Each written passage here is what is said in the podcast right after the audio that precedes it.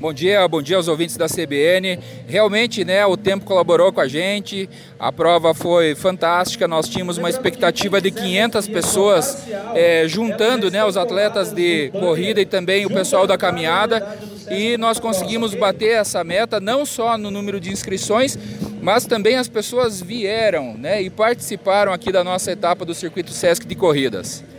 E não só competindo, mas incentivando também. Isso é bastante importante, né? Envolvimento em geral no esporte, né? Exato, né? É uma das missões do SESC fazer com que as pessoas é, participem né, de provas de caminhada, de corrida, é, que façam valer aí a questão da qualidade de vida, né?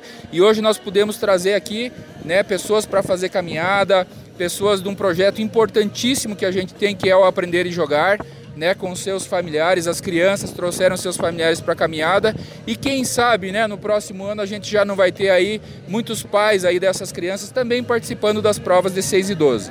E esse evento de hoje impulsiona também o pessoal conhecer, né, a população aqui de Ponta Grossa e região, conhecer outras atividades voltadas ao esporte que o SESC oferece também, né?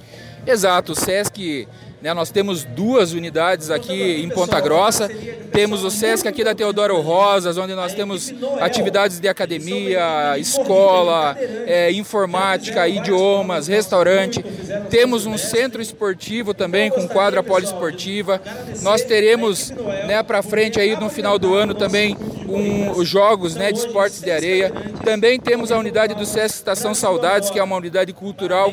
Ou seja, né, o SESC ele trabalha em todas essas interfaces aí, né, melhorando a questão da qualidade de vida dos nossos comerciários, seus dependentes e também da sociedade como um todo.